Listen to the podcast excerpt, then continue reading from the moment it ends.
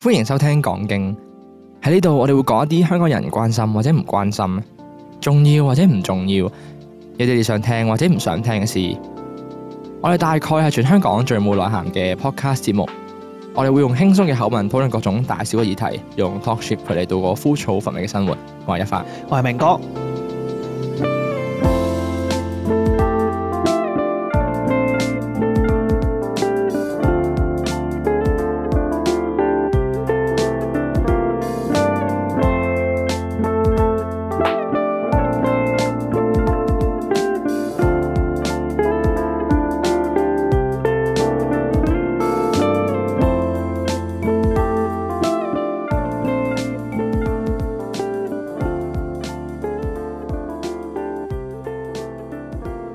啊咁啊，適逢咧，哇！我我啱啱我我啱啱個入場位好似嗰啲呃誒日本嗰啲相聲咧，嚇日本嗰啲相啊咁啊，我哋又嚟到呢個時間咯喎，誒 係啊嗰啲 咧，大家好，又係我哋啊！係我哋個組合叫咩啊？我哋個組合叫一發與明哥，哦，係我哋廢柴二人組啊嘛，咁啊係，咁啊，我原本想講咩係係係咁啊，適逢咧嚟到轉天氣啦，咁啊近排我諗大家都察覺到，即係雖然唔知係咪因為打風啦，天氣就涼咗非常之多啦。嗯咁啊，亦都誒一發嘅一啲每年都會發生嘅一啲恒常必出嘅病都出現咗哦啦，就係生唇瘡啦。哼，啊咁啊，今日咧，所以啊，一發嘅口啊，即係個嘴唇咧就唔係太靈活啦。啊咁啊，如果有口吃嘅話，就請多多見諒啊。冇錯，佢大家小心啲喎，即係唔好搞亂咗喎。一發嗰種唇瘡唔係唔係性病嗰種唇瘡， 誒，即係要啊，你講得幾 好啊！誒，釐清得幾好喎，釐清得幾好喎。啊我幫大家 code 翻，大家以為啲唔熟悉嘅以為你私生活好混亂噶啊，嘛唔，係，唔係但係因為佢真係的確係同一種病毒嚟，佢都係疱疹病係毒啦，嚟嘅。啊冇錯但啦係，佢有分一一型二型咯，誒哎冇啊錯，分一正二型嘅，唉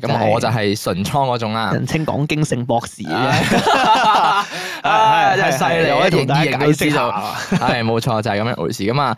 其實重點係呢種病係唔會根治到咯，佢只會一路潛伏喺你嘅皮膚底下咯。咁去到你身體可能佢抑制咯，佢只可以去到你病毒量好少咯，撳到。係啦係但係你身體免疫力差，或者係狀其態實都冇，其差，實即係免攰疫力啊差咯。其實最常係免疫力差嘅時候，佢就會趁機會就蒲翻頭。就會蒲翻頭咁啊，好啦，好麻煩咁樣樣啦。咁啊，而家就正值係呢個狀況啦。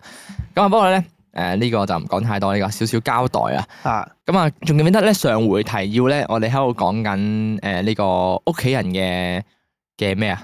叫咩啊？我個你老豆啊嘛。係啦，講緊我啊講你老老豆豆啊嘛。係啦，係啦，係啦，係啦，係啦，啊講緊我老豆。做咩有嘢更新咩係唔係唔係唔係唔哦，即係係，延續翻落去啊！我以為你老豆有嘢更唔係新啊。唔係唔係唔係，講緊咧其中一個因素，上次講到就係話我媽咧嘅誒私生活好少嘛，係啊，係啊係俾老豆抑制咗嘛，咁啊啊係佢哋情有可原啊嘛。嚇咁啊，呢個係其中一個上次我哋 update 到大家嘅 status 咧，就係啊，原來我媽係嗰個自己私人時間或者出去玩嘅時間係比較少嘅，咁啊，啊所以我想帶佢去見識啦嚇。係啊，係啊咁啊，二嚟咧就係咧，其實另外一個原因咧導致呢樣嘢發生嘅咧，就係我老豆咧係非常之傳統同埋節儉嘅。咁啊，哦點解會無啦啦講佢節儉呢樣嘢係咧？啦咁啊你想你經常想延續上次嘅話題，係啊係啊係啊係啊，因為因為咧咁。意猶未盡咩？唔係唔係，因為因為咧 呢件事係導致到發生咗啲嘢嘅，啊係發生咗啲嘢咁啊，足係點樣講咧？有一樣嘢我想做好耐，係但因為我老豆唔俾，係所以咧佢一路係咁誒，我一路唔敢做哦啊。咁啊，因為呢樣嘢我足之敢做啊。其實好其實一樣好少嘅事嚟嘅，但係咧，我覺得我要跨過呢一樣心理嘢。關口嚟嘅。點樣講咧？你聽人就明啦。啊，你聽人係就明啊，啦你講到咁嘅地步都唔唉係，唔係唔係唔係唔係。咁啊，話説咧，一發咧之前買咗車嘅。唉，咁啊，自從咧買咗架車翻嚟之後咧，其實一路咧都冇洗過車咁滯嘅，啊，咁啊架車非常非常之污糟啦，咁啊佢泊所以喺咧泊喺啲啲譬如話工地隔離嗰啲咧好多塵嘅地方，因為逢落雨咧咁啊積住啲積喺度咧都，雖然佢好襟污糟啦，咁但係都一路越嚟越污糟嘅。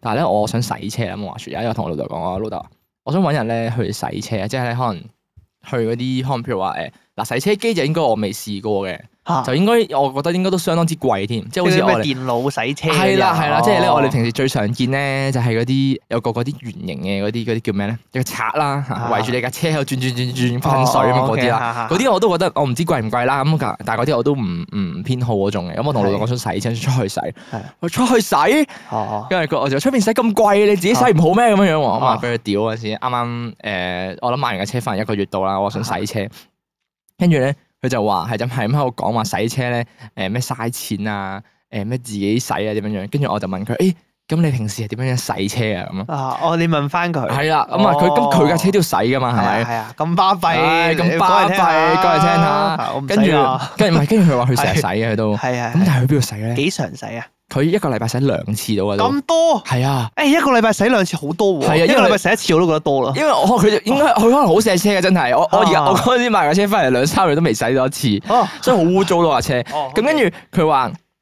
吓，佢話洗車使唔使去嗰啲地方洗啊？你去嗰啲公廁度攞個樽入啲水咁樣嗰啲喎。啊，跟住我就吓吓，去咩公叫廁攞個樽入啲水？唔明唔 明？即係佢嘅個行程佢係點樣佢噶？嘅意思係成個你你唔需要去呢啲洗車地方洗，你係啊，係啊揾一個取有條喉水嘅地點方取水啫，冇啊冇喉啊，取水嘅地方。 係係佢最常咧，佢應該係嗱，我我首先講下佢有兩種洗車方法嘅。嚇第一種咧就係佢會有塊布啦，係咁啊誒嗰塊布就誒抹車嗰啲布大塊嗰啲嚟嘅，大毛巾啦你當，啊軟毛噶啦已經，咁咧就去嗰啲公廁度濕水，叫做抹個表抹走表面嘅污糟嘢啦，係咪？咁啊呢個好正常係啦。啊係啊，大粒大粒嘅大粒塵啊，係啦嗰啲污糟嗰啲係啦雜物咁啊係，但係呢樣嘢我都係近排先知嘅咧，就係如果咧你誒就咁直接抹嘅話咧，係會刮花架車嘅，因為嗰啲嚇，嗰微啲粒啊啦，係啦，嗰啲微粒或者啲石仔咧，啊如果黐咗喺上面嘅話，你一抹嗰下就會刮花啲漆啦。嗯，冇錯，啊咁你冇好錯正路係咪？誒就好似你屋企你都要吸塵先再拖地咁啫嘛，我哋一樣道理啫係嘛？誒死啦！我屋企從來唔吸塵先拖地喎，真咩？直接就拖嘅喎。真認真咩認？真嘅，認真嘅，嚇！係啊，用嗰啲誒打橫嗰啲拖把咧，一嘢咁樣一拖，真係咩係啊，你冇得好多垃圾咩？拖到係啊係啊，拖到好頭髮啊，剩嗰啲咯。誒，拖到黑晒啦，成個拖因為啊。我咁諗嘅，係我本身咧我嘅清潔美學就係唔容許我做呢件事情嘅，係 因為我一定要吸塵先嘅。就譬如話，係係好似假設好似 studio 咁樣，係係，因為我哋 studio 咧，佢其實本身嗰塊地板咧，佢又誒，佢、有佢啲填縫劑咧，有啲乾咗啦，或者有啲參差不齊啦。誒咁其實啊我哋地係咪有磚嗰辦度法修復佢啊？有啊，搬 咯， 搬走咯，咯，都幾直接嘅呢個哦方都法，都有方法幾嘅。直接了當喎。跟住，所以咧，佢有陣時其實佢耐咗、老化咗咧，用得多，其實係佢嗰啲填縫膠咧，其實佢會甩出嚟一嚿係嚿，甩出一嚿嚟嚿乾身咁樣。係咁啊，或者以前上一個單位更甚啦，就會有啲石屎灰塵就會跌落嚟嘅。哦咁係啲大粒係大係粒係嘅嘢咧，如果你直接拖地嘅話咧，咁你就會首先第一好容易刮花地板啦，係第二就係咧你會拖到一嚿嚿咁樣嘅，即係係咩意思咧？就係你會好容易阻住自己拖地，即係佢你嗰會有啲好多頭塵啊髮，係你先唔吸走一嗰一啲頭嚿嚿積髮咁啊。啊。硬物啊、係垃圾嘅話咧，咁你拖地起上嚟就好唔方便，係啊會係啊卡住，你又要下下去清洗。係問題你清洗完你過水嗰下咧，咁嗰啲硬塊嘅垃圾就會同你一齊喺嗰啲水度沉澱落嚟，咁你個係灘嗰灘水就會越嚟越污糟啊。冇錯啦，冇錯啦。冇錯，咁所以好難搞啊啦。如果你屋企唔吸塵再拖地，咁但係咧奈何咧，我屋企咧就非常之乾淨啦、潔淨啦，每個每日拖一次咧，一定係係係必定每日拖一次，所以咧啊你都冇幾去到勤力喎。如果我自己一個，我即係我假設我咪話搬出嚟住嘅陣時，唉我都唔肯定自己可唔可 以，我都唔肯定自己可唔可以我一我係日拖一次地。誒一發係喺屋企每日拖一次地，每晚啦，每晚拖一次地，呢個係被逼勞動嘅。哦，係啊呢吸個塵就會。吸塵以前係吸塵㗎，吸塵應理論上就每日吸一次嘅，因為如果我養貓咁嘅咧，哦係咁啊係就一定每日吸一次係㗎啊嘛。係啦。咁但係你記唔記得嗰陣時我哋買咗個吸塵機翻嚟睇我話，嗰陣時買咗吸塵機翻嚟嘅，係，係係跟住我都即刻喺屋企買一個嘅。係啊。跟住佢佢係咁話吸塵機係吸唔乾淨，成日話吸完都仲有塵。啊，你嗰個一模一樣嘅咩？一模一樣噶，啊我同 studio 一模一樣誒噶。誒係咩？係啊係啊，啊哎哦我後尾就走咗去買咗個咁係翻個屋吸企用塵機唔好啊，定係點啊。啊？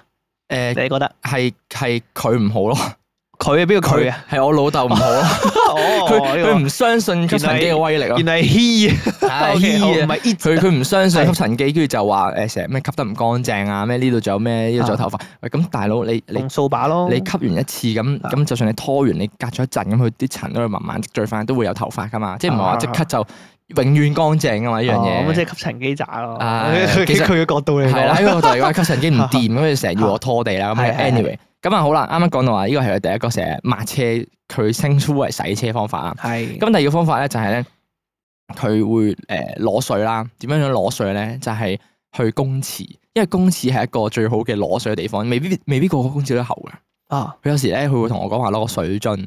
咁我唔記得咗佢係咪有支水槍。嗰陣時喺淘寶買一支嗰啲水槍咧，誒高壓高壓高噴高壓射水噴射水槍係啦。啦但係佢入水嗰個位咧嚇係用個樽嘅，即係扭個樽上去嘅，嚇係啦。咁跟住咧我就話：，誒、哎水火箭水啫， 泳池嗰啲啊，你要咧每次玩完咧，你要自己入翻啲水，跟住再扭上去嗰啲。哦 OK，好咁跟住咧，係我話吓吓咁咁咁，你每次噴完咪要又行翻去公廁嗰度又裝我啲水，然後又再扭多次。佢話係啊，哦佢咁樣同我係啊，有咩問題啊？咁樣咁跟住即係佢呢種傳統思想咧，佢就係已經你就 feel 到佢係深深咁樣刻印咗落佢個腦海裏邊，哦，就即係哦我麻煩少少，麻煩少少啊慳翻推翻唔到嘛佢，。係啦。咁啊，其實一路講緊話啊，出去洗車，出去洗車係其實出去咩地方洗車咧？其實係講緊有啲自助嗰啲咧，即係你入入銀仔落去嗰部機嗰度啦。銀仔係啊，銀仔喎，係啊，入銀仔啊，咁即係唔貴嘅唔喎，貴啊，唉幾錢㗎我嘅誒啊其實係啊五六十蚊嘅程度嘅啫。咁平嘅咩？係啦哎唉，唉，係咪？咁有乜所謂係咪啊？大海係咪啊？係咪係咯，咁我覺得嚇有咩所謂啊？咁佢自助洗車嗰啲地方都俾晒架撐我啦，咁我自己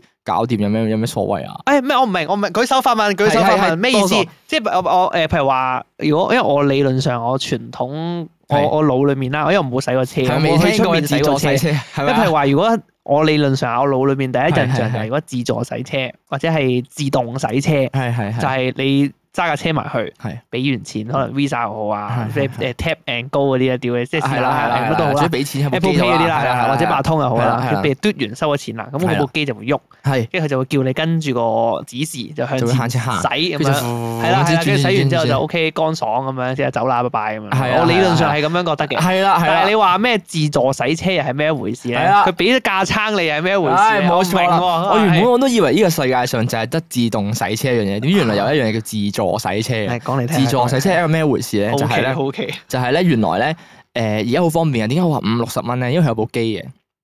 咁佢部機其實都你當佢係收錢同埋中控台啦，即係有部機控制住所有嘢啦。咁有啲咩俾你咧？就係嚇呃誒五六十蚊，佢又佢又衰喎，佢唔收八達通喎，佢好舊式啊呢啲機。你一定要入銀仔落去，十蚊十蚊咁入嘅。咁啊，譬如話可能入六十蚊啦，你會有誒四十分鐘到啊啦，你當四十分鐘或者三十五分鐘嘅時間俾你用啊嗰個位。啊咁佢俾啲咩你咧？就係、佢有支高壓水槍，你撳咗落高壓水槍嗰個位咧，即係總之你撳掣啦，開始 operate 嗯嗰部機啦，嗯佢、就會開始倒數啊，佢用秒數嚟計嘅，係佢用秒即係可能你一入落去三千幾秒咁樣樣啦，咁咁啊跟住你一誒撳掣高壓水槍，佢就開始倒數啊，咁啊啡啡啡架車咯，你就用個高壓水槍啡架車，跟住咧佢側邊咧仲會有啲泡泡槍嘅，哦誒係嗰啲又係全程係冇員工喺側邊嘅。冇嘅冇哦嘅，自己搞掂嘅。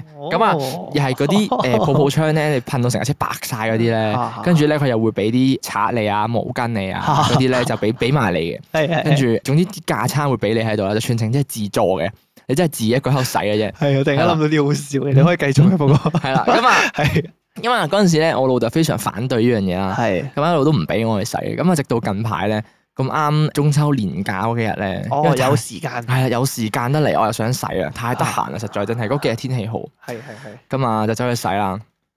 誒咁啊，跟住咧，我諗住啊，咋咋自己搞掂啦。啊，點知咧，我媽又話要跟埋嚟喎。誒你阿媽有興趣啊？係啦，我點解嘅？我咁我真係得閒到咁樣啊？係 啦，係啦。哦於是乎我就得出咗個結論咧，就係我媽可能真係得閒到咁樣樣。因為咧原本咧，哦佢哋應該呢個國慶年假其實有其他嘢做嘅，啊咁但係因為我老豆整親腰，所以就冇得去啦。啊咁所以我媽就喺屋企好無聊啦，咁又唔俾佢出街又成，咁有呢啲機會佢一日遮住我噶啦，啊咁就話我同你一齊洗車咁樣，我嚇唔係啩？我我未見過啲人洗車會帶埋我阿媽去嘅哦唔喎。緊要，啲人話哇媽寶， 孖唔寶係 啊，係話哇洗車洗車唔識就啊媽幫手。阿媽點撳啊？ 係係咁啊，跟住唉，咁啊幾經辛苦之後，即係我哋討論咗一番啦。唉，好啦，俾埋你去啦，即係順便俾佢坐下架車啦哦，遊下車河咁樣樣啦。係冇乜所謂嘅，係啦，其實冇乜所謂。嘅。咁啊，好啦，咁啊，足之誒去洗，仲要咧，我老豆嗰時瞓咗哦覺，咁啊，我哋就借啲就哦，你出去行下咁樣樣啦。哦，好嘅。係啦，咁啊冇同佢 講話我哋唉哎抌洗低車老豆嘅。喺唔知邊度啊！唉，冇冇冇冇，佢喺屋企瞓覺，由佢自己瞓覺，因為佢整親腰嘛，咁啊由佢瞓覺，哦咁我哋就哦，你出去行下咁樣。誒，你老豆冇去？冇啊冇啊冇啊，哦咁啊得得我同我媽去洗車。。誒，我以為你老豆有去添冇啊，佢咁反對，梗係唔話俾佢知啦。哦，我 因為我成佢唔知因為嘅，佢唔知啊所以就你同你阿媽講，你阿媽就想跟埋去去玩下咁樣。係啦，我一路都同我媽講，我媽係完全唔會反對呢啲嘢，佢心諗佢都係咁啦，五六十蚊俾佢唔啦，係，你咪啊俾晒啲嘢你洗人哋有咁樣齊啲架撐，係啊，有有齊地家方。 產， 係啊，咁啊，咁啊，跟住終於揾到嘅機會啦，咁啊，誒揸架車出去，誒我諗嗰個位應該係粉嶺上水嗰啲位啦，咁啊係有個自助洗車場，咁啊揸架車埋去跑車之後咧，就去唱散多唔紙多人啊？啦。多唔多人啊？其實咧去到有之後冇人。排隊啊？我我以為會好多人，啊因為呢啲咁方便嘅服務，我以為應該會即係大家搶住晒啦經常有人用啊。嘛係啊，點知嗰個晏晝又比我想象中冇喎，哦即係佢佢有兩排嘅左右咁樣啦，可能每邊十個位度啦。啊啊咁啊，得左排得左邊嗰排敷咗，右邊嗰排一兩格啦。啊！咁其中一個其他原因可能因為晏啦已經，或者啲人未收工啦。啊，不過國慶應該放假，我唔知啦。哦，係啦，咁但係咧第二個原因咧就好明顯嘅， 就因為晒，就係因為咧佢個陽光咧咁啱係誒射住右邊嗰排啊，咁左邊嗰排就啱啱好擋晒啲陽光，咁就係有陰嘅。哦，咁所以就個個都拍晒左邊嗰邊咁解啫，呢個單哦純係，OK，好，係啦，冇錯啦，就係咁樣。跟住就拍埋去啦，咁啊，哇，誒好生手啦，成件事即係，唉嚟到呢啲地方，見到大家咧嗰啲好多老細車啊，嗰啲七人車咧，哦，啲 Benz 啊，老細車個個嗰啲，都等緊啊嘛，係嘛？誒唔係個個都喺度洗緊啊，洗洗緊添洗啊靚咧，即係誒咁大咩個場有？佢有好多個唔同嘅間隔㗎，佢個嗱啊佢個格局咧有啲似係似咩一蘭拉麵咁咯，係啦，有啲似一蘭拉麵咁咁 樣樣隔，開隔開，每係啦個人就做自己嘢冇咁咯。錯，一架車一個車位一個車位咁隔開啊隔咁開個。地方咪好大咯。係啦，嗰、個地方就係誒兩排咯，左右兩排可能八至十個車位，每邊八至十個車位咁樣樣咯。咁咁就一個整欄嘅，就有個簾縫遮住晒咁樣樣。哎咁係幾大喎？哦係啊係啊就有個洗車場大工廠啊嘛。係啦，每個獨立位咧都有支高壓水槍啦、泡泡槍啦咁樣擦下咁樣嗰啲嘅。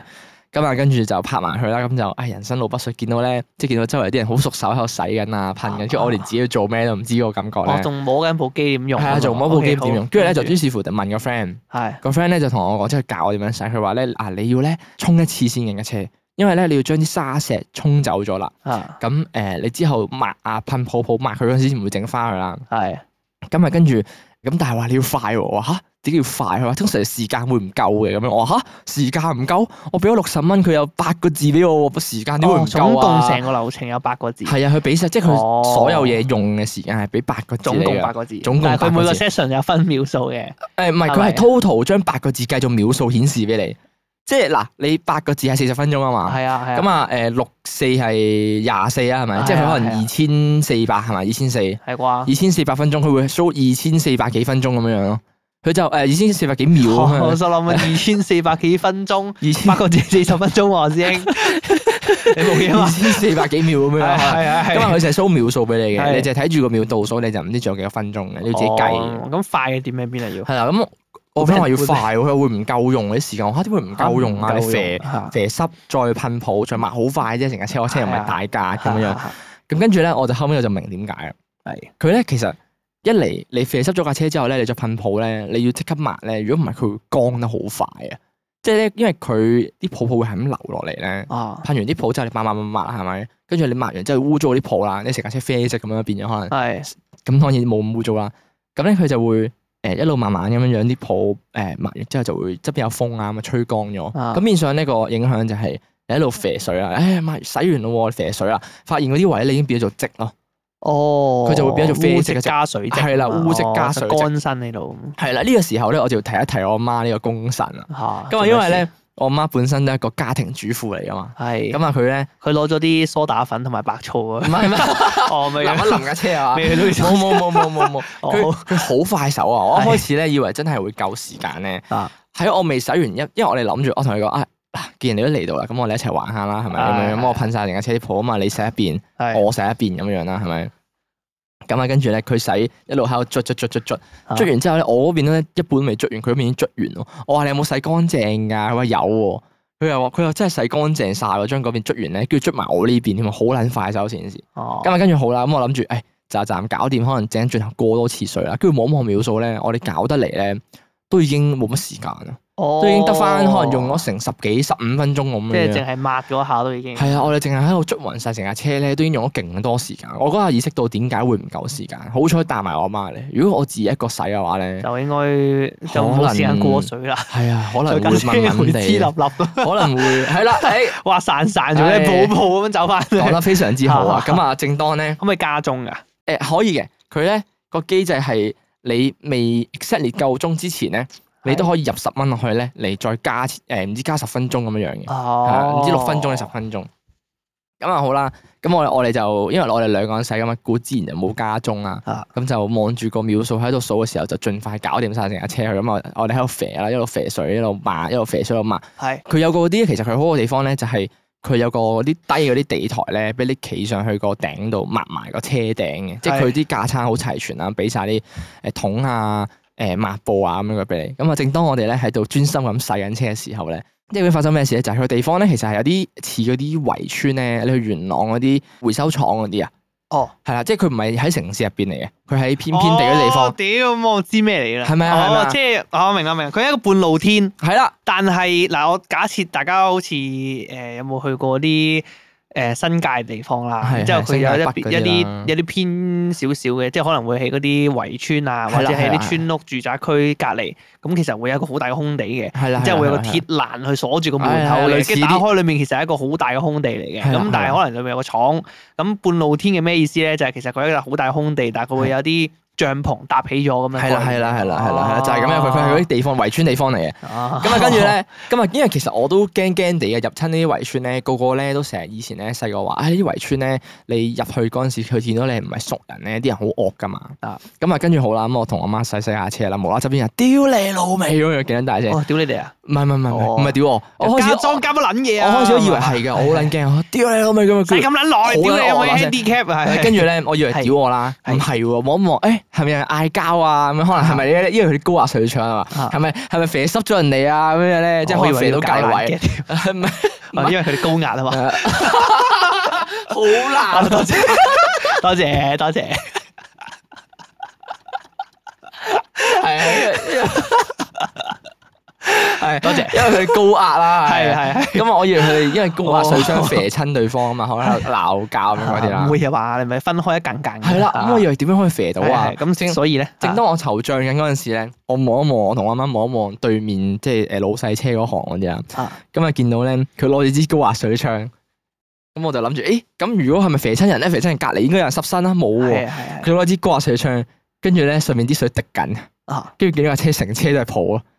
跟住我哦望一望，我就哦，然後就俾明哥講中咗啦。即係點啊？唔夠佢冇鐘睇時間，哦，佢射到一半停水。咁尷尬係啊，佢停住咧，因為咧佢家中嗰個機機制係咁樣樣嘅。嘅，你要喺佢未倒數完之前入錢落去，完咗之後咧，你要重新入過六十蚊，佢先會再俾翻八個字你嘅。哦，所以呢你就如蝕咗啦，係啦，好蝕嘅，如果你好蝕嘅，如果你唔加鐘鐘嘅嘅話話，哦，咁所以佢嗰下咧就係佢佢即係屌你老味之後咧，佢就係攞住支水槍望撚住架車，望到成車鋪，跟住咧又唔想加鐘，佢就望撚住架車成車鋪，唔知點咁點算搞。啊？你借支槍俾佢咯，冇啊，我自己都未我哋使師完兄啊。幫佢噴兩噴啦。咁最後佢啊應該係入翻錢，我見佢突然間有翻水，我估佢應該入翻六十蚊嘅。，哦，係啦，咁啊冇所謂啦，老細車冇辦法啊應該都好好揾嘅佢。係啊都唔係佢俾啦，係可啦能使車錢係嘛？誒哎有機會，不係過啦唔知道啦。哦咁啊，跟住咧，我當下就哦快快手啦，咁我哋就就係攬肥啦，肥啦咁啊，啊捽捽捽捽捽，咁啊，卒之捽完之後咧，發現架車真係好污糟，啊同埋反而咧洗完之後，誒揭曉咗啲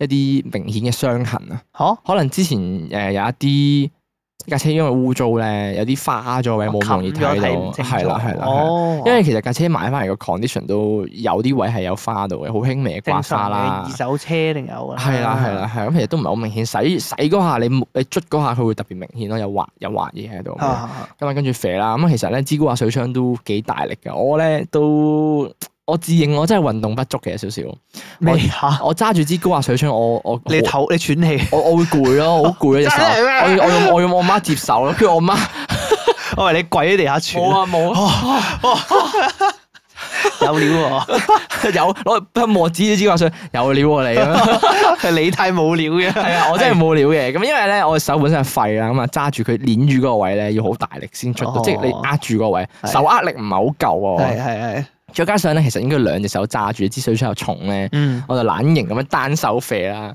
咁啊，結果咧就係隻手冇力啦，要我媽接力啦，跟住就哦好好玩啊咁樣喺度我射架車，啊係佢覺得好玩嘅。哦，係啦，咁啊，跟住咧係翻到屋企之後，其實我係手係係即係做完運動嗰種手震咯，係有哦係啦，好弱啊，即係一咁發問第起二日有冇乳酸出嚟啊？誒唔知道。唔係有 啊嘛我我我攰攰地嘅都有少少，係？O K， 係咁，但係 anyway 就係就係誒，其實嗰次洗車咧，我諗真係問啱啱好，我肥完乾淨架車啊冇幾耐，佢就真哦係哦停咗個誒，事。市區有冇啲咁嘅洗車地方啊？市區好似比較少呢啲地方，係咯即係我見火炭咧比較似係有自動嗰啲咯，即係真係我哋平時打機會見到咧，或者外國嗰啲哦電咧腦洗車，係啦，哦電腦洗車係啦，吞架你車喺架入車去裏啊。面唔使喐嘅，係啦一係啦係啦邊邊洗就得係啦，啦，其實嗰啲都幾爽，嗰啲反而更爽，你唔使真係自己攞啲貴水好槍多喎射應啊。該，都唔係啊。我覺得應該兩三百蚊次會唔會？誒唔係啊，你有清潔嘅樂趣嘅喎。係啦係啦，啊反而其實今次咧，我自助洗車咧，其實係好好玩，因為咧你望住你噴泡嗰下咧，你見到架車白晒啦，跟住你慢慢捽啦啲位啦，變咗啡色喎。嚇咁因為佢啲泡其實好濃嘅，佢真係有啲泡槍咧噴到係好厚嘅嗰種白色泡咧，哦你捽完之後你用水槍肥咧都唔係話好似我哋平時洗手咁樣即刻肥得甩嗰啲泡泡啊。啊你肥完之後，你會見到佢有一浸嗰啲揀喺面嘅，你要哦再肥，佢會好多好好多泡泡濺出嚟嘅，啊佢會。 我頭先一開頭咩，我咪話諗你好笑嘅。哈哈哈我話你一開頭咪話有支即係自助式嗰啲係啊架撐啊係啊嘛係啊去到，我嗰陣時諗咧，其實可以唔使淨係洗車嘅。如哦果我攞張地氈過去洗，會俾人鬧啊！即係即係係哦我唔知喎，大家有冇睇過啊？咧而家如果大家咧喺 Facebook 咧或者 YouTube 咧嗰啲 short 啊，成日見到啲廢片咧，係啊係啊，好常有一類型嘅有一類型嘅片好常出現係嘅，啊係就啊，係有一類型嘅片叫做洗地洗氈地。氈啊嘛，睇你知嘅片咧係好奇怪，因為咧大家會望住佢有一張好污糟嘅地氈，係即係污糟到咩程度咧？就係、話一啲泥色嘅，全部都係啡色嘅，係啦完全睇連唔啲紋清都啲睇唔花到紋，啦睇唔係清啦啲公仔嘅。係啊，跟住就會有個人啦，係瘋狂過水啦，有攞個係係刮喺咁度擦啦，跟住攞個高壓水槍喺度射啦。係咁我係所以我諗起呢樣嘢， 所以我諗起呢樣嘢就係話，可唔可以攞張地氈過去洗？即係我唔一定洗車噶嘛，反正佢自助嘅，係啊，佢哦係啊頭都唔知我用咩，攞嚟洗咩，佢有職員喺側邊嘅，但係佢唔會出嚟咯，好少可出嚟係咯，咯。佢輔助啫嘛。哦，鬼才哦喎！你成日打破啲定律得唔得㗎？即係你即係譬如我唔我唔洗地氈，係啊我都可以洗其他嘢啊。因為佢咧，佢又真係有啲刷喺側邊俾你刷係啊嘅，我攞個我我帶個十年冇沖過涼嘅流量康過去咯，唔得，咁又唔高得壓，水槍 肥。咁又唔得，肥到紅晒成個人啲啲 皮膚。誒，哎但係其實真係幾好玩嘅，佢攞住支水槍咧喺度，即係平時洗地嗰啲啊。啊我平時咧見到咧，誒，除就咗係洗地氈嗰啲係片嗰啊啲，係啊，就係洗地係咯氈，洗地氈咪攞支誒射出嚟係打洞一字形嗰啲水柱咧，嗯射出去，哇勁爽！射出去嗰下因為咧，佢係將你嘅水誒擠壓到一個極點啊嘛，係即啊係啊係用一係啊個好強嘅壓力去射佢出嚟，去夾硬係啊噴出嚟所以就會係咯一字形咁啊射出嚟啊。係啊係啊係啊，所以成日我覺得咧，誒嗰啲嗰啲譬如話洗嗰啲誒長身啊啊，誒嗰啲地磚嗰啲咧都好治愈啊。地磚好似可以咁係樣啊洗，長都係身好似唔可以。長身唔可以嘅長咩？身唔可以，因為你會有好多長身本身有嗰啲乳膠漆啊，剩嗰啲嘢咧，你用高壓洗佢好容易甩嘅。石屎嗰啲長身啊可能係。石屎長身就好少人咁清潔嘅。我見外國有啲可能用石起，即係石屎長身嗰啲，即係可能有好多嗰啲草啊，嗰啲叫咩？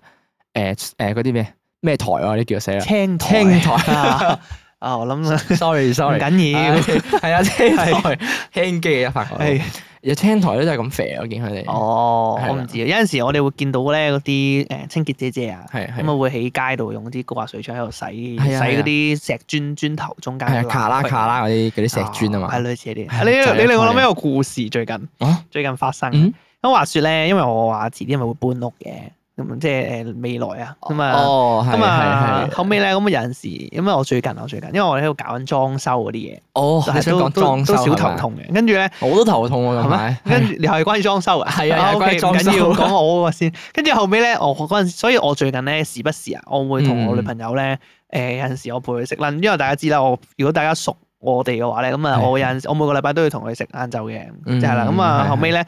我哋食完晏晝，通常啲活動係點樣咧？咁啊，行下 Muji 啊，行係下行下啲家私鋪咁係樣，行下而家家私係啦，啊行啦。下豐澤啊、百老匯咁啊。係咁係我哋基本上個個禮拜都會行一次嘅，其實。係咁啊，我哋有一日咧行過啦，見到豐澤咧有部洗碗機喎。哦咁，跟住我嗰陣時心諗，因為我哋有共識就話唔需要洗碗機嘅。係啊係誒，其一就係我哋得兩條友啫嘛，係啊，要洗碗機把撚咩？係 啊，即係咁撚少碗碟量咁啊，唔使洗啦。咁啊，除非佢懶到撲街啫。咁係但係係第二咧，我嗰陣時我我突然間醒起一樣嘢咧，就係話我記得我好細個嘅時候咧，我已經好睇唔起洗碗機呢樣嘢。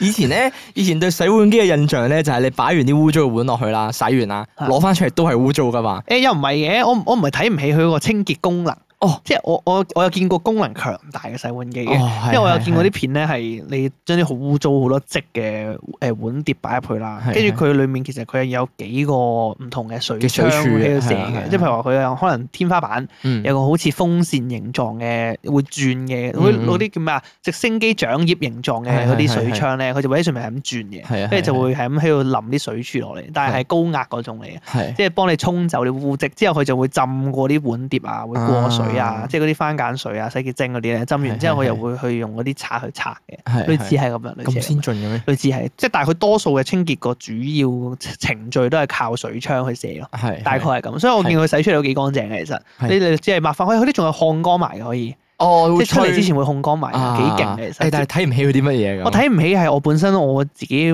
我係覺得吓，咁樣有樂趣咩？ 即係我我即係我我一直 我一清潔好有樂趣啊！哦 你本身係享受清潔嗰種人嚟嘅，你都係嗰種人嚟噶嘛？誒啊，你一般般人原來啊點講咧？啊你你你咩情況下會好享受清潔先？我任何情況都會享受清潔。即係譬如話誒屋企地板啊、嗯洗被啊嗰啲，即係洗衫嗰啲都 OK 嘅， O K，因因為你清潔都有分好多種啊嘛。啊譬如話你誒將地污糟嘅地下係拖翻乾淨，咁你會見到佢由啊誒嗰啲啡色咁樣樣啦，可能係嗯啡色咁變咗做好似洗可能洗地氈咁樣，啊啊地啦，污污糟係啦糟污糟糟咁樣拖翻乾淨，變翻令零啦，係啦，變咗令呢種感覺啊。啊定係你會 enjoy 誒、可能洗毛巾咁樣樣，見到佢有啊，不過其實道理都差唔多喎。差唔多，所有所有係，但係我反而好抗拒洗碗碟嘅喎。洗碗碟你好抗拒係啊，嚇因為因為屋企咧洗碗碟咧程序好麻煩嘅。哦。啊，我成日覺誒得咧講嚟聽下，我唉我發覺呢樣嘢係有個有個家庭哲學喺度啊我，係因為咪啊嗱我每個家庭我洗碗嘅次序都唔同。係係係，每個屋企嘅洗碗都有先後次序，有個邏輯喺度，我發覺好唔同。呢個係每日可以睇我嗰個叫咩啊？啲人話誒星座啊嘛，係啊， 呢個我定義為家庭洗碗學，我覺得係可以睇出每個家庭嘅呢一個嗰個嗰個叫咩啊？個個性，我覺得係。係係每個人其實我我屋企仲犀利添，我屋企係每個人都唔同嘅。我哋講嚟聽下，講嚟聽下嗱嗱嗱係係係，請講請啊咁講。啊，唉，既然都咁啱講起呢個洗碗 procedure 啦，咁啊，我就唔講我自己嗰個先，因為我覺啊得我自己個 suppose 先係最好嘅。屌， 唉，我都係咁諗嘅，咁啱嘅，啱嘅咁啊你又要攞你老豆開刀啦，係啊，唉咁我老豆咧就好興咧，佢嗰個方法咧就因為屋企一定有個瓷盤啦，係咪？咁啊有相當之個點樣講咧標準 size 啊，我唔知大家屋企瓷盤有幾大，因為有啲屋企嘅瓷盤咧係間兩間噶嘛， 瓷盤，你會用瓷盤呢個字啊？星盤。係係係唉，sorry，中文間啫，呢又想屌鳩你，哦 中文差，係係係係係唔緊要。星盤係係係個係星盤有啲誒有啲屋企係會間咗兩邊嘅，哦哦，大嗰啲，係啦，大嗰啲就會兩邊，但係佢如果係佢間完嘅我話都咧，想整嗰啲喎。喂，屌！但係佢真係間完之後咧，兩邊咪相對反而細咗咯。咩意思？即係因為你嗰個星盤個大細就咁多嘅啫嘛，係啊你如果揀開咗佢，咪變咗兩邊都變咗做細咯。哦，夠用咪得咯，佢可以掹開噶嘛，嗰塊嘢。哦係啊你想做可佢以有掹佢有開啲嗰係分間開噶嘛，係啊，哦，嗱，嗰啲個個好啦，嗰啲你係啊可以譬如話你浸嘢嗰陣時，你就唔使用晒成個星盤你咯。可以分開處理咯。譬如話你一邊係做解凍凍肉類型，係另一邊係就洗菜，咁好方便咯，係啦係啦係係啦都係都係。係咁啊，anyway，係咁我老豆咧平時洗碗嘅方法點樣樣嘅咧？佢會將嗰個星盤啊放滿咗水先嘅，嚇將啲碗浸落去，污糟碗啊，全部浸晒落去。啊咁啊，跟住好啦，咁啊，佢浸完啲碗之後，咪濕嘅啲碗喺個星盤度，咁啊就攞起佢啦。係跟住就攞塊百潔布啊就洗啦，捽完之後咧就擺隔離，係嗯跟住咧啲布就係咁流落去啦。咁啊，佢佢喺度重複呢個步驟就洗完啦，跟住咧放走啲污糟水去，然後咧再放水咧嚟沖嗰啲碗啊，係咁樣樣嘅。我覺得好撚奇怪成件事係，哦，即係咧我唔明佢咁點咪解要 keep 住浸，浸住啲係啦，我就唔 明點解要 keep 住浸住污糟水，同埋埋咧，水咯，同埋另一個點咧就係係你咁樣樣浸完之後咧，你要洗一次嘅星盤嘅，我就揸你想講瓷盤，係啊哦你要洗一次嘅星盤，因為咧。你好多油嘅話咧，佢會浮面噶嘛。係啊咁你係啊放咗水嗰陣時，啲油咪一路順住個邊邊係係咁積啦喺係啦度。係啦，咁跟住你就要洗又要再洗一一次。次咁樣一係啦樣，其實冇慳水度嘅，係啊，其實冇慳水度嘅。咁啊，你洗一次嘅星盤之餘咧，啊啱啱你啲碗擺嗰度啲泡泡就流咗落去咯。哦跟住嗰度就成周圍好多泡咯，你要抹翻嗰度係係喎。所以我覺得好反智佢嗰個洗碗方法。咁請問你嘅標準答案係？嗱，我嘅標準答案咧就同佢調翻轉嘅少少。 係係我我嘅標準嗱我 係係嗱應該咁講，大家咧洗碗嗰陣時咧，咪會有唔同類型嘅碗啊碟嘅，有大細之分嘅。係啊係啊，冇錯我咧，我咧就誒咁樣樣嘅，因為咧，你屋誒等先嗱，我問一問你屋企咧點樣樣晾乾啲碗嘅？晾乾啲碗係擺喺度晾咯。擺喺個呢度，嗱，因為咁樣嘅，我屋企嗰個台面咧就係雲石台面嚟嘅，即係廚房。係哦係咁咁所以咧，雲石台面我覺得有樣好處，而且佢深色啊，所以係好處係其實我都唔係好 care 佢有冇水漬嘅，睇唔出。係係係啦，而且唔容易積水積嘅，係我覺得。所以我哋通常咧就就咁擺喺台面嘅啫。係啦，哦，即係就咁擺住擺喺個台面，即係等佢冇自己嘢冇嘢乾晾住佢冇嘅。噶冇噶冇噶，哦因為我自己覺得我哋屋企嗰張廚台嗰張台面係冇乜所謂，其實哦即係粗用。粗用，即係哦佢就算有水漬我都睇唔出，而且佢平時個狀態又幾好咁你我。驚唔驚？咪你唔驚污糟嗰啲咩？污糟係咩意思啊？即係如果譬如話你處理完啲菜啊，或者處理完嘢食嘅話，嗯用完你煮嘢，你嗰個會唔會攞嚟煮嘢食嘅先？嗰個大雲石台嗰個位會啊都會嘅。會啊，但係洗碗係最後噶嘛，係啊係啊。我哋清潔咗張台先洗碗㗎嘛。啊哦，即係你會抹咗張台先係嘅啊，OK OK，咁我講得通。但係我屋企我係用誒嗰啲瀝咧，個筲箕咁樣啊，一個筲箕嗯隔嚟水，隔水，咁係就洗完之後就擺喺度嘅。嗯正常都會咁做嘅。係啦係係。咁咧，咁如果你要用呢個筲箕隔水啲碗咧，你點樣樣分佈先可以擺得最好咧？就係你由細嘅碗開始擺啊嘛，係咪？嗯啊細嘅碗擺面，跟住一路搭上去搭上去，跟住碟就擺最頂啦，係咪？有冇畫面先？碟就擺最頂。係啦，因為佢一個筲箕係誒一個半圓啦，係咪？嗯係啊。咁你啲係碗一路搭喺入邊嗰陣時，搭搭搭搭啊搭。哦，係啦，我咁明你講個咩碟啊？正常係擺外圍噶嘛，係啊係啦，係啊咁就可以晾乾佢啦，係係啊啦咪？係啦係啦。咁所以打咧，洞攝喺側邊咁啊嘛。係啦係啦哦。咁所以咧，誒一發嘅洗碗邏輯咧，係就係首先咧，由細嘅開始洗起係啦，啊。但係咧我係點樣樣咧？因為咧我為咗成個流程比較 smooth 啲啊，嗯哼我咧就會事先咧將嗰個碟咧搭好咗先嘅。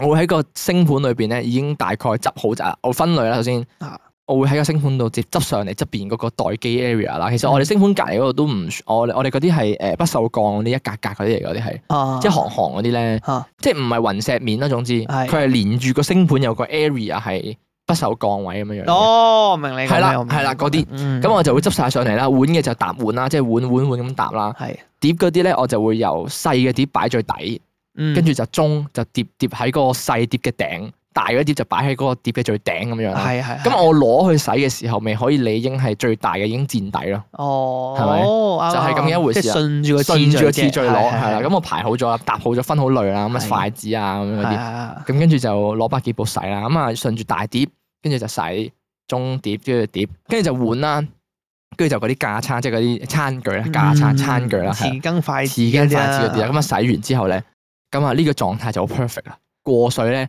你只需要係順住個次序啦，又係你嗰啲大嘅碟應該喺最底嚟㗎啦啊嘛，你面嗰個應該係碗嚟調翻㗎，轉啫嘛，係啦，咁你調翻住個次序咁樣一洗二三四五咁排，洗完咪五四三二一咯。誒冇錯，跟住咧你洗完啲碗咧，咁就會啱啱好跌翻落個筲箕度啦，係咁就排得好靚，啊係會係順住。咁我就覺得咁樣嘢係最 smooth 嘅，哦，OK，係啦。咁你阿啊真係媽咧我媽咧，又唔同嘅，我媽我媽 係最直接了當嗰啲人嚟。係係係，我媽係我媽係咧，即使個星盤打仗咁款咧，啊，佢都唔會理你嗰個次序咩咩搭上去啊，嗯誒嗯，咩搭翻靚嗰啲，啊佢直接喺個星盤入邊解決晒所有嘢啊！哦，即係佢係嗰種見到有碗攞起佢洗，劈翻落個星盤度；碟攞起佢洗，劈翻落個星盤度。誒、哎喲你阿媽同我同一種人嚟喎。你 係啊哦你係呢種人嚟嘅，嗱，因為咁 樣嘅，我個概念係咁樣嘅，我可以分享個好有趣，我就唔明咯。咁你咪嗨到嚟到污糟，你分點享一點個好咯？有趣嘅小故事俾大家聽。係係係誒，因為咧，我先講我先，係我呢個手勢咧係我以前翻工學翻嚟嘅，哦即係以前翻餐廳學翻嚟。因為呢個理論上咧，誒、呢、個流程啊，呢、個方法咧係最慳水同埋最慳時間嘅。哦，點解咧？譬如話慳地方同埋。係咁啊！係我以前翻工嘅時候啦，咁啊，我初初翻餐廳啊嘛，咁嗰陣時翻樓面咧，有陣時落場咧就要翻去誒幫手洗嘢，或者係誒吧台咧，係咁佢好多杯噶嘛，翻翻嚟係啊咁你係啊唔夠杯用噶嘛，唔識得洗㗎嘛係係咁我就會幫手喺吧後面有個星盤仔，就嗯會洗杯咁樣。嗯嗯咁嗰陣時咧，我記得我洗得好慢嘅洗得，哦 咁我就用翻我以前喺屋企洗杯嘅邏輯，咁啊係逐隻逐隻洗咁樣啦。係係跟住就誒洗完，即係我落揀，咁係啊落完洗完，咁啊抹，咁啊擺翻喺度，咁啊係你逐隻隻杯逐隻咁洗洗完抹完，咁啊擺誒擺翻喺度。咁哦啊嗰陣時咧，嗰個吧台個姐姐仔咧，咁就話啦，咁啊誒喂你咁樣洗好慢㗎，咁啊都教你啦哦俾咁人樣。屌誒冇屌嘅，哦係好好人嘅哦佢。跟住咧，誒 by the way 係靚女嚟嘅，呢個唔哦係，即係呢個唔係重點。手把手呢個教唔你係有咁啊冇 冇，咁呢個唔係重點。係跟住咧係係後尾咧佢就話誒，佢哋通常係咁洗嘅，咁就話你有幾多隻杯，拍十隻杯，係你就擺晒喺星盤入面。因為佢嗰條誒佢星盤嗰條喉咧，其實可以拆出嚟，誒有條軟管可以噴嗰啲咧。哦可以移嘅係啦係啦，咁啊噴佢就話熱，佢就全部會沖一沖先，係輕輕沖一沖一兩秒嘅係啫，沖一沖，咁啊全部有少少水分啊嘛。係呢個時候咧，全部都均勻上揀。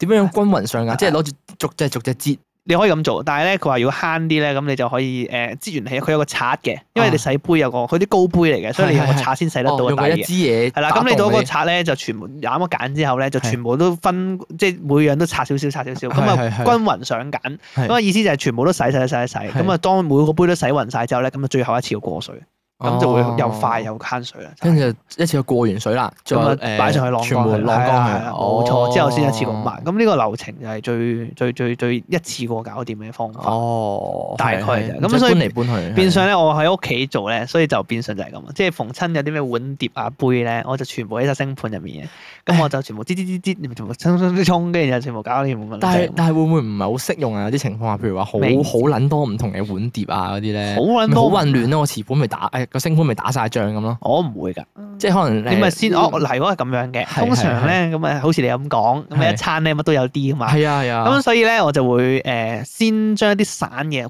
歸類埋一齊先，哦匙羹、係叉啊、筷子啊呢啲咧，誒或者係嗰啲湯殼嗰啲咧，係我就全部歸類埋一齊先嘅。係係之後攞個大少少嘅杯或者係個碗裝住佢，弄凍起佢先，擺埋一邊先嘅。哦，係啦，咁啊先處理咗嗰堆先，係係啦，係先處理理啲散嘢先，咁我搞掂洗完啦，咁啊擺埋一邊晾乾佢，咁之後先再由大去到細咁樣洗佢咯。哦，即係洗咗一 part 先，洗咗一堆冇錯係先，過埋水啦我喺。個星盤裏面自己分類埋㗎啦，我係啊哦，我你就星盤咁大嘅咩？嚇係唔係等正先，常等？先你星盤有幾大啊？你 唔好講誒，有有冇有冇兩個 c a s t a f 咁大啊？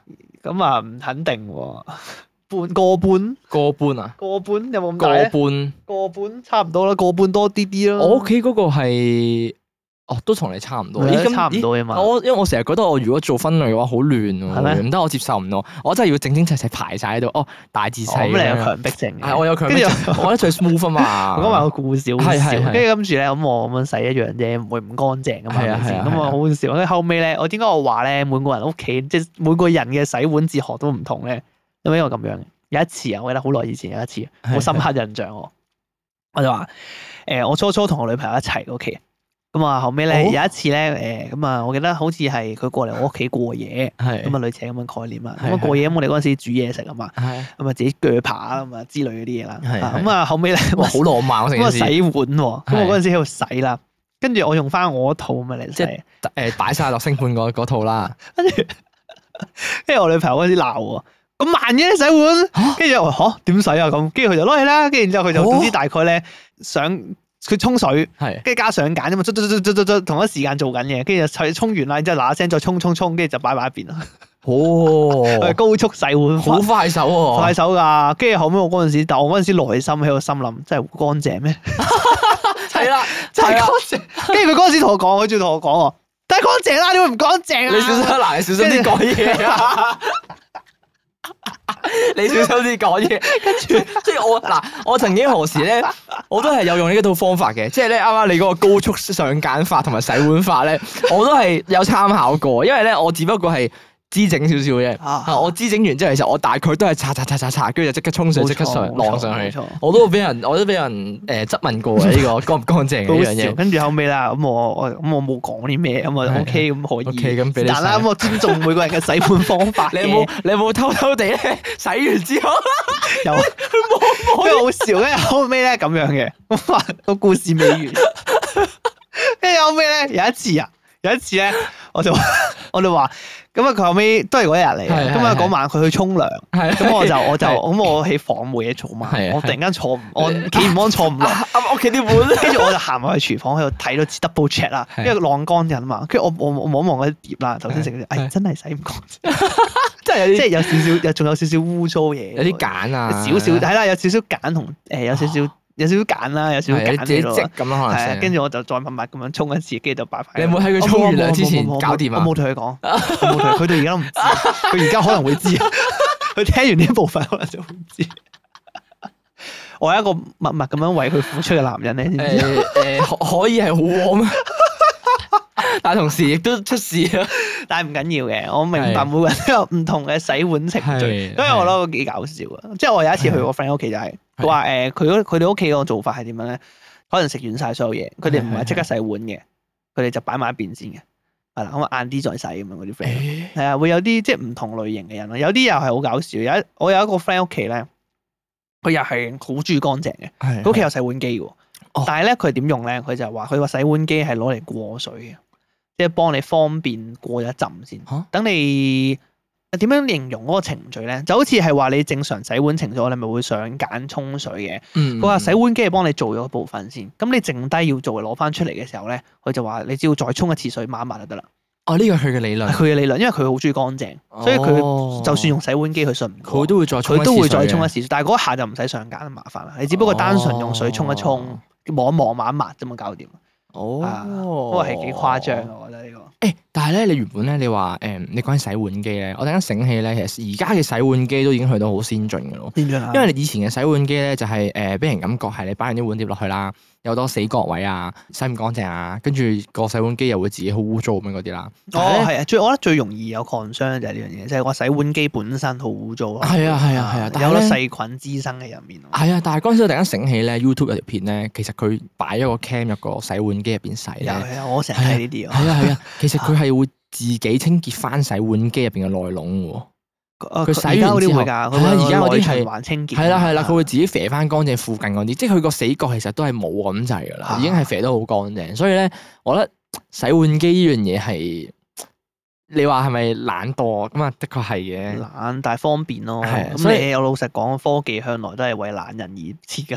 係係係，咁所以你近排嘅煩惱就係買唔買洗碗機好啦。唔買，直情唔買啦，肯定唔唔買嘅肯定唔唔買買，嘅肯定唔買。誒，但係你話你有裝修上嘅煩惱，我講你聽下。我裝修上嘅煩惱啊，冇啊，咪就係格價啫嘛。格價即係裝修個概念就係你要去瘋狂去揾一啲唔同公司上嚟問下，哦即係如果我想咁樣裝，點樣裝，咁我用翻一模一樣嘅 plan 嘅話，咁你嘅價錢係點樣咧？咁我誒，問一講問嚟聽下，你嘅講嚟價錢聽下。講咩？你想聽我咩？想聽，唔係因為我近排咧都面對緊一樣嘅煩惱啊。嚇 點解啊？點解誒啊？咁啊？誒，你咪你咪好想我講出嚟啊？講你咪我覺得講咯，我關覺得咩事啊？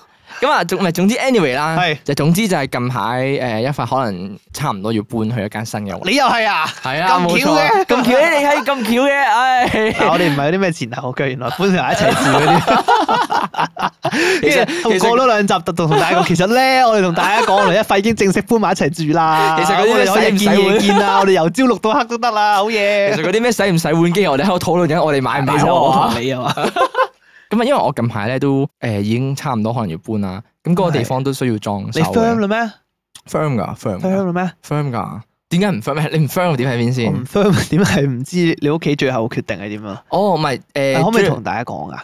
誒最好 唔好，因為件大事家都未落實啊嘛。件事未落實啊，等大家估估下先啦，暫時哦都。總之佢有機會搬啦。係啊啊總之我有機會搬去一間新嘅屋啦。 係咁啊，嗰間屋咧就佢係誒咩都冇嘅，哦即係佢只不交吉嘅。誒膠吉嘅，係啦，佢膠哦，吉嘅，咁好啊！係啦。咁啊，佢只不過係做咗啲基本嘅翻新啦，譬如話佢誒嗰啲牆身外啊，牆補過。係啦，啲牆補過啊，哦簡單地板係啦，簡單地板係啦。咁啊，嗯需要去重新設計嗰間屋啦，有機會 OK 哦，係啦。咁但係咧，我屋企就出現咗兩個派別嘅。哎呀，咁啊，第一個派別咧你就老係豆嘅派別冇冇冇成日講我老豆啦，咁係我哋咪先我講我媽嗰邊先，啊 係咪先唉都都係咪咁先如果屋企 出現咁係定唔係先？咁 OK，係啊嘛，好啦，屋企出現得兩個派別都不符合佢兩個 啫。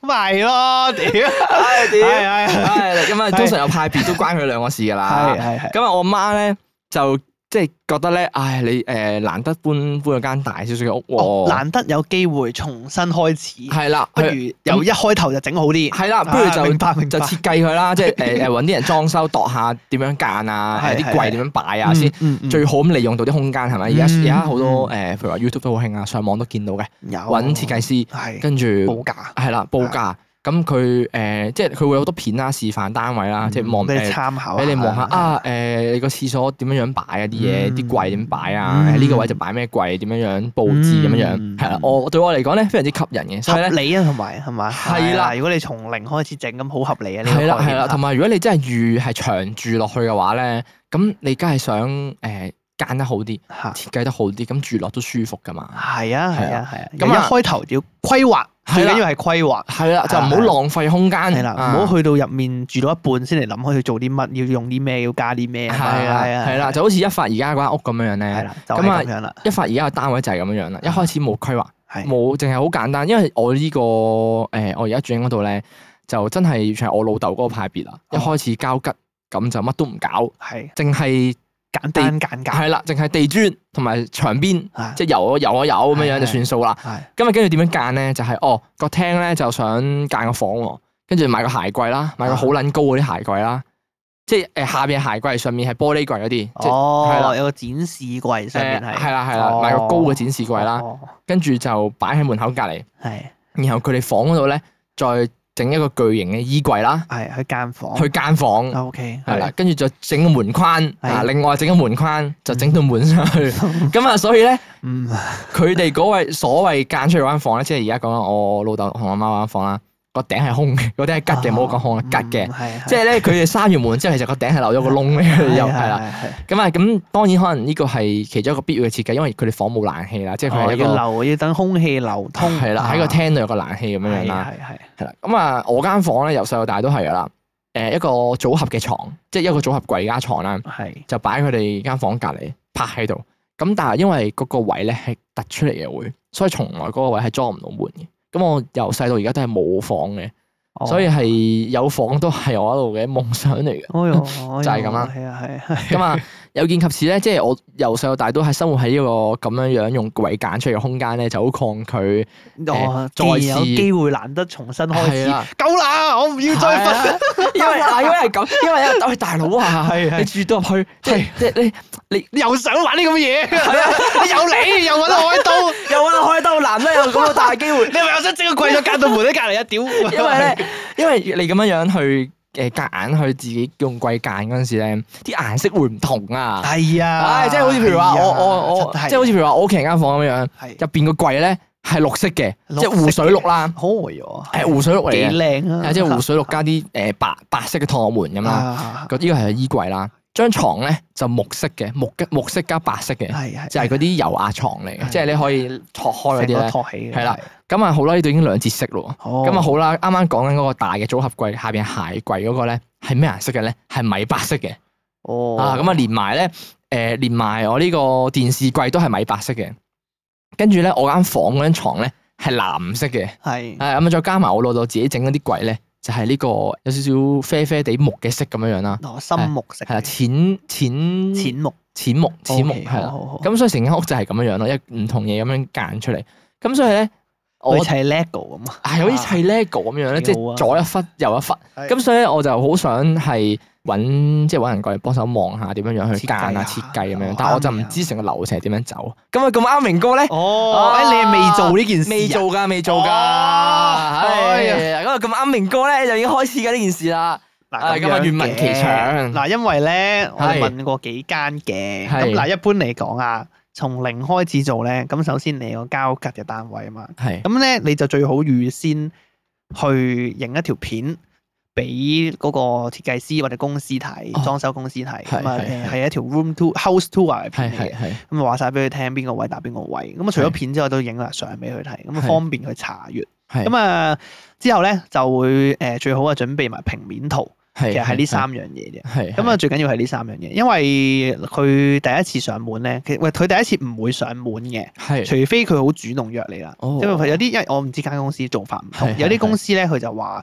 哦，上門其實係要收錢嘅，係即係上門檢查或者上門睇嘢係要收錢嘅喎，係啊係啊咁可能要係啊翻少少居馬費，咁之後再算嘅，誒通常會幾多錢啊？如果係我有哇唔定嘅噃，幾百至一千都有嘅。哦係啊，因為佢一千上有啲啫有啲有啲會上去覺得哦，我掃埋測量，幫你度埋 size 尺寸㗎係嘛，咁有啲會咁樣嘅。咁如果你唔想咁麻煩，你咪準備定呢啲嘢咯。哦係啦咁都咁實 acceptable 嘅係啦，咁實際尺寸都係要佢再上去度嘅，咁但係理論上，因為佢你未你提供俾佢未必啱嘅，一定要佢嗯實際上去度嗯過嗯先嗯知。因為佢先熟㗎嘛。咁但係如果你有第一步先準備定呢啲資料嘅，咁佢就嗯輕鬆啲啦。咁啊哦之後咧，你就再去揾人。係咁啊，你中意揾裝修公司又得，揾嗰啲設計公司又得，有有啲唔同呢兩樣嘢嗯，有 呢啲唔同。係係因為裝修公司咧，通常就係裝修師傅或者佢哋自己開嘅。咁係你話佢哋係咪冇設計能力？又唔係。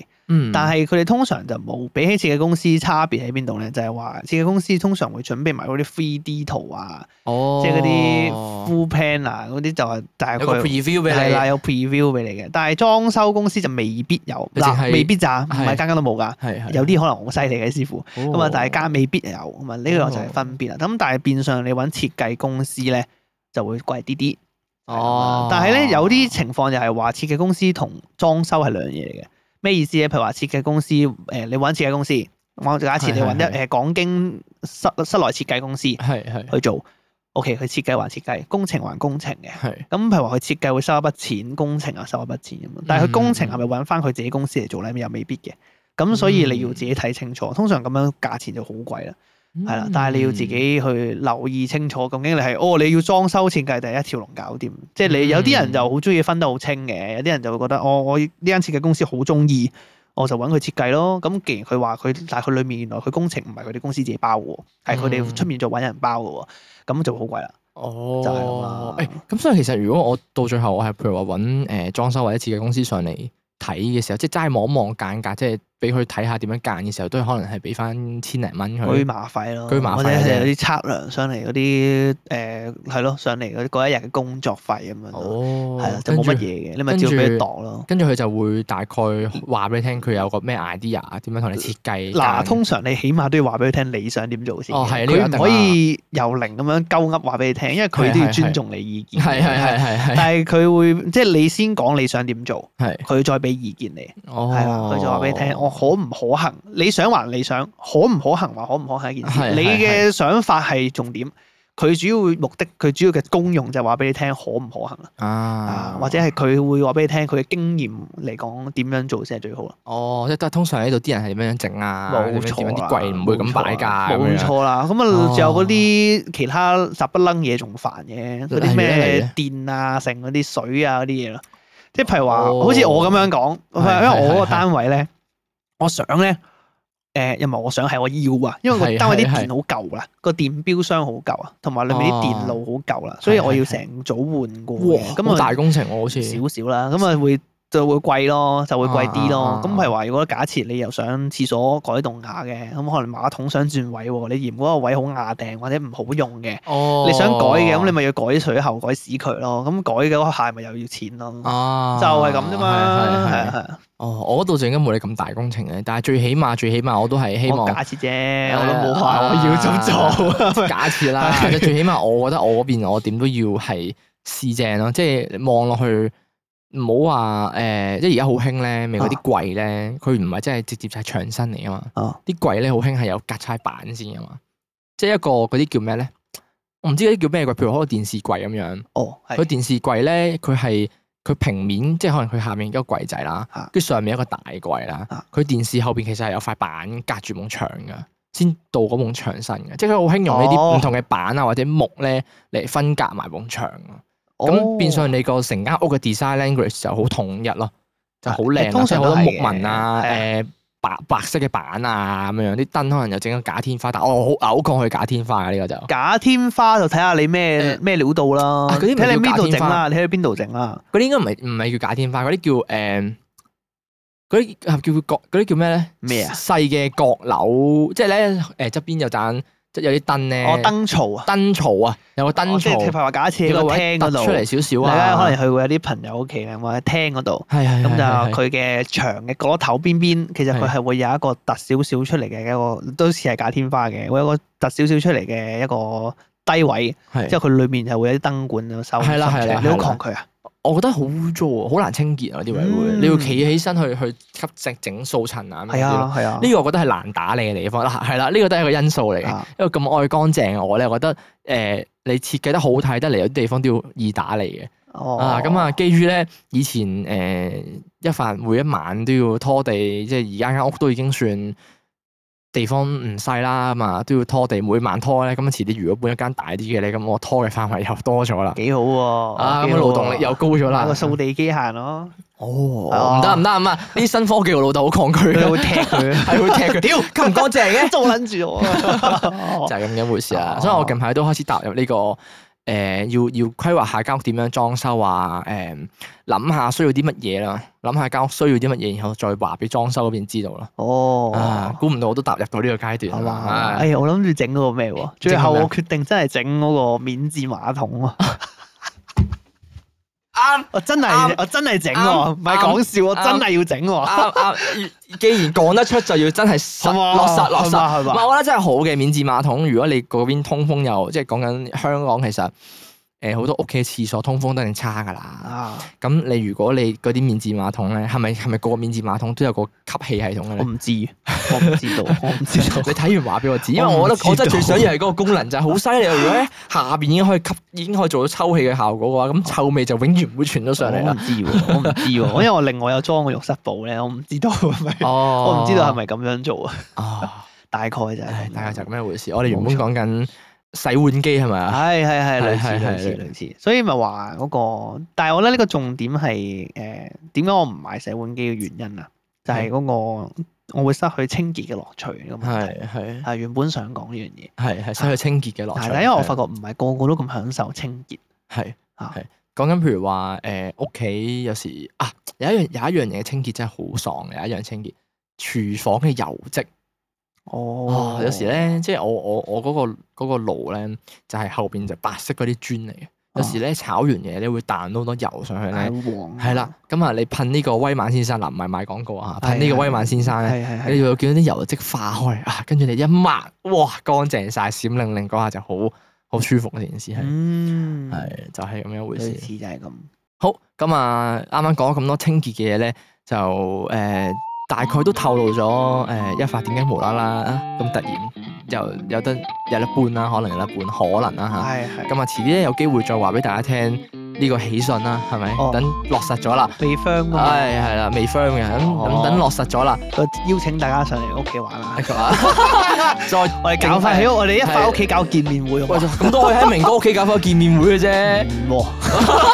唔得黐喎，線就係咁樣一回事啦。啊其實 今次呢個起上嚟都好突然嘅，咁啊，大家如果想估係咩事嘅話咧，睇翻呢個誒、呃我哋呢一集錄嘅日期啦，同埋近期嘅新聞就會知噶啦，誒、就會 link 到埋一齊噶啦。好，就係咁樣一回事咁啊，交 俾大家估下哦啦。啦唉，冇錯啦。咁啊，所以今集哦咧節目就嚟到呢度有啦。關噶嘛，唉，冇講咁多，冇講咁多。唉唉 九啊二啊嘛， 九啊二啊嘛，咁啊，如果中意今集內容嘅話咧，可以 follow 翻我哋 IG 啦，subscribe 我哋 Spotify 啊 YouTube channel 啦，亦都可以去 like 翻我哋 Facebook 啦。咁啊，如果有啲咩想問我哋嘅咧，可以喺 IG 度 DM 我哋啦，email 我哋啦，又或者喺講經萬應室度投稿俾我哋都 OK 嘅。咁我啊哋所有資訊咧都喺下邊資訊度揾到。咁我哋今集就嚟到呢度啦，我哋下一集再見，拜拜拜